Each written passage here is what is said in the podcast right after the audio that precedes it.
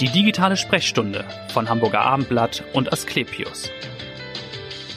Brustschwester, das wäre die 1 zu 1 Übersetzung, wobei man sagen muss, Breast Care Nurse, das klingt ein bisschen besser, gemeint ist aber dasselbe. Es geht um Pflegeexpertinnen für Brusterkrankungen. Und eine ist heute hier und mit ihr möchte ich über dieses Berufsbild sprechen. Mein Name ist Vanessa Seifert und ich freue mich auf Uta Markmann von der Asklepios Klinik in Barmbek. Herzlich willkommen. Ja, moin, danke schön. Sie sind examinierte Kinderkrankenschwester und sind aber ja jetzt Breast Care Nurse. Wie sind Sie da hingekommen? Wie ist Ihr persönlicher Werdegang? Ja, ich bin Kinderkrankenschwester vom Ausbildungsberuf her und durfte während meiner Ausbildung einen Ausflug in die Gynäkologie machen, berufslernend und fand das damals schon total spannend, den Frauen zugewandt, den Frauenthemen zugewandt zu sein. Und im Laufe eines Berufslebens ähm, bin ich dann über einige Umwege, über andere Abteilungen der Erwachsenenkrankenpflege in 2011 über eine sehr liebe Kollegin dann in diese Position abgeworben worden sozusagen. Also dann schon relativ früh an die Frau gekommen sozusagen über ja. die Gynäkologie und dann Breast Care Nurse. Warum braucht es diese Spezialisierung? Also ich kann mir vorstellen, der Bedarf ist auf der einen Seite natürlich sehr groß, wenn wir wissen, mehr als 70.000 Neuerkrankungen zählt man bei Brustkrebs. Damit ist es ja die häufigste Krebsform bei Frauen. Es gibt also wahrscheinlich einen hohen Bedarf der Begleitung des Behandelns. Ja, die Breast Care Nurse betrachtet sich ja in der onkologischen Fachpflege, der wir zugerechnet werden, als Begleiterin aus der Situation heraus, dass man halt gemerkt hat, dass Menschen in so einer Lebenskrise ähm, sich auch oft alleingelassen gefühlt haben in diesem großen Apparat des Gesundheitswesens und in all den Entscheidungen, die da dann auch persönlich getroffen werden müssen, wenn eine Therapie empfohlen wird. Und daraus hat sich dann ähm, aus diesem Bedürfnis heraus mhm. einfach diese Fachweiterbildung dann herausgebildet.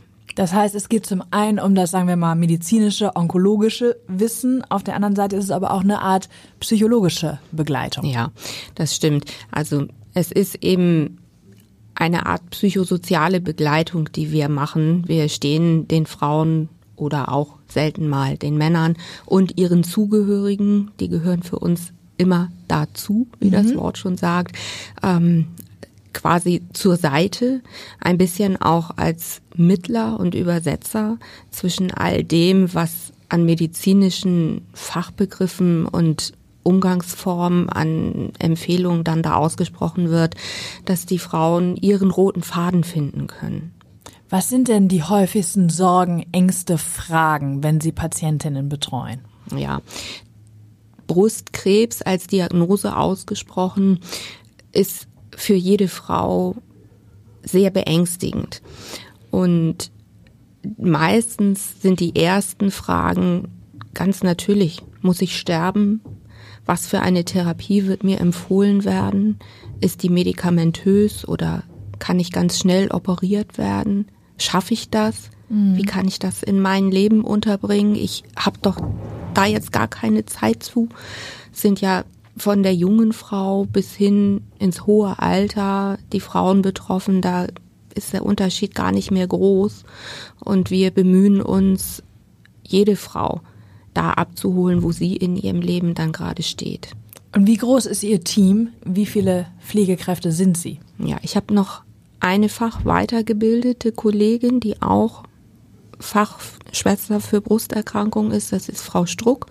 Und dann habe ich noch drei weitere pflegerische Kollegen, also im Moment sind wir zu fünft. Und was würden Sie für sich sagen, ist so der größte Erfolg in der Begleitung einer Patientin für Sie persönlich? Wenn es uns gelingt, dass die Patientin uns vertraut, dass sie unserer Therapieempfehlung folgen kann aus einer informierten Entscheidung heraus. Also wir geben uns Mühe, dass die Frau ein gutes Verständnis aufbringt für das, was wir ihr da für einen gewissen Zeitraum zumuten müssen an Therapie. Und wenn dieses Vertrauen da ist und die Frau zu dem Ja sagen kann, was da auf sie zukommt, das ist ein Erfolg für mich. Wie sind denn die Patientinnen? Sind die sehr dankbar, dass es diese Form der Begleitung gibt als Angebot? Oder erleben Sie auch Frauen, die sagen, das will ich nicht, das brauche ich nicht? Das will ich nicht, das brauche ich nicht, kommt gelegentlich mal vor. Aber wenn wir ein bisschen in die Arbeit zusammen einsteigen, ähm, ist es dann häufig doch so, dass die Vorteile dann für die Frau sichtbar werden und die doch dann auch sehr dankbar sind. Und da wir ja auch Zugehörige Familienmitglieder, auch die Kinder manchmal versuchen mitzunehmen. Bei uns darf halt jeder jemanden mitbringen zu all diesen Therapiegesprächen, zu dem, was erklärt werden muss ähm, hören wir eben auch häufig, Familien haben ja auch schon oftmals Schicksale durchlitten, auch andere Familienmitglieder krank werden sehen, dass man sich doch wünschen würde, dass es das auch für andere Krankheitsbilder gäbe. So mhm. eine Begleitung, so ein Menschen an der Seite, der einem eben vieles erklärt, manches ebnet, einem vielleicht auch mal eine Therapieplanung abnimmt, eine Terminfindung organisiert. Das wird doch sehr dankbar aufgenommen. Ja, das glaube ich. Wahrscheinlich auch das Thema Chemotherapie wird ja eins sein, dass Frauen das fürchten. Ne? Verliert ja. man die Haare? Es ist ja doch mit einer optischen Veränderung oder Einschränkung genau. ja dann auch für eine Zeit verbunden, die wahrscheinlich Frauen vielleicht noch schwerer dann fällt als manche Mann. Ja, das stimmt. Also das ist eben genau das, was wir versuchen, die Angst vor bestimmten Dingen zu nehmen, den Schrecken und die Gespenster, die vielleicht durch Hören sagen oder auch vor vielen, vielen Jahren erlebtes vielleicht noch in den Köpfen geistern, ähm, da ein bisschen dann eben auch Angst zu nehmen und Kontakte zum Beispiel auch herzustellen zu Menschen, die diesen Weg schon gehen mussten. Ja. ja vor Patienten aus Selbsthilfegruppen. Ja. Ja, die man dann vielleicht vielleicht auch hinzuziehen kann, wenn beide Seiten dafür offen sind und ähm, so den Frauen einfach auch einen Weg aufzeigen kann, hier andere haben das auch geschafft. Ähm, so kann und sind das gehen. vielleicht im, im, besten Fall geheilt. Ja, und natürlich genau. hat Chemotherapie sich ja auch verändert im genau. Vergleich zu vor 10, 20 so Jahren. Ne? Genau, so ist es. Und da muss man einfach viel Aufklärungsarbeit auch leisten. Und das macht auch Spaß. No. Und ist das auch sehr konkret, wenn Frauen zum Beispiel Sorge haben, die Haare zu verlieren, ja. dass sie auch sagen, wir haben da ein tolle Perückenmacherin oder sowas genau. gibt es ja in Hamburg zum Glück auch. Ja, also genau das ist eben auch eine Hauptaufgabe, Kontakte herzustellen zu dem, was in dem Moment gebraucht wird. Ist es eine Chemotherapie? Ist der Haarausfall immer ein Thema? Und dann vermitteln wir auch gern Adressen oder Kontakte.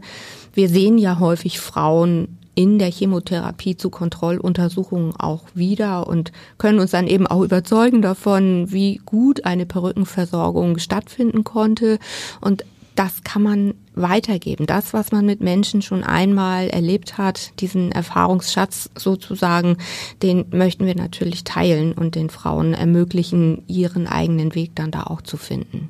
Wenn man jetzt über Nachwuchs spricht für diese Sparte, für dieses Berufsbild, was glauben Sie, wer ist geeignet dafür? Was muss man mitbringen? Also man muss einen Großteil an Empathie mitbringen, eine gute Kommunikationsfähigkeit. Man muss sich gut in Menschen hineinversetzen können, in ihre Lebenssituation. Ist als Pflegekraft wahrscheinlich sowieso hilfreich, ne? Das Unabhängig wahrscheinlich stimmt, von, der, genau. von der Sparte. Und natürlich ist ganz entscheidend eben ein Interesse an diesem Fachgebiet. Wenn man selber einfach all diese Themen, die sich um gesund werden, um Krankheit, manchmal ja auch um Tod und Sterben dann drehen, ähm, für sich selber ähm, nicht gut abgelegt hat, fällt einem das auch schwer, darüber mit Menschen zu sprechen. Also so eine gewisse Resilienz diesen Themen gegenüber und eben immer eine Offenheit, die gehört einfach auch dazu. Und wo kann ich als Breast Care Nurse arbeiten? Ja, auch nicht in jedem Krankenhaus. Es muss ja wahrscheinlich dann schon ein Zentrum sein. Ja. Also es gibt ja gerade hier in Hamburg übers Stadtgebiet verteilt verschiedene Brustzentren. Mhm. Da ist man natürlich immer richtig. Ähm, man könnte auf einer onkologischen Station oder auf einer Palliativstation in einem Hospiz arbeiten. Mhm. Es gibt wenige Breastcare Nurses, die zum Beispiel auch im Reha-Bereich an einer Reha-Klinik eingesetzt sind.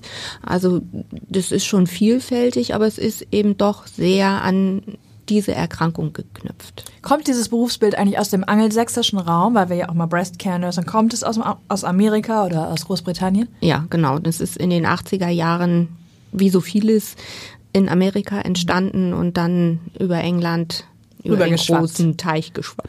Genau. Nun haben Sie das ja sehr sensibel und schön erklärt, aber auch gesagt, natürlich ist es, man setzt sich mit einer Erkrankung auseinander, potenziell auch mit dem Tod. Wie sehr berührt Sie das selbst auch, diese Krankengeschichten der Frauen, die Sie begleiten? Und wie schalten Sie ab persönlich? Also, dass einen das nicht berührt, das wäre gelogen. Das ist so, denn das sind Schicksale, die uns da täglich begegnen. Ähm, es ist aber auch ein Teil unserer Fachweiterbildung, da professionell mit umzugehen und eben eine Abgrenzung dann für sich eben auch zu finden. Und jeder selbst, ich persönlich, tu das dann, indem ich mir immer mal ein Wochenende am Meer gönne, mhm. aufs Wasser schaue. Ja, im Sommer bin ich viel mit meinem kleinen Campingauto unterwegs. Ja. Aber ich fahre auch gern Rad. Ne? Und es sind auch solche Dinge ähm, wie die eigene Familie und sowas wie ein Hobby wie Dart spielen oder Einfach ein bisschen Dinge, Ablenkung und Zerstreuung. Genau. Dann auch. Genau. Ja. Wunderbar. Ich danke Ihnen ganz herzlich, dass Sie aufgeklärt haben über dieses Berufsbild. Alles Gute Ihnen und Sie wissen Bescheid. In Barmbek ja. findet man Sie und hören Sie gern wieder rein in die nächste digitale Sprechstunde. Vielen Dank. Dankeschön. Danke. Weitere Podcasts vom Hamburger Abendblatt finden Sie auf abendblatt.de slash podcast.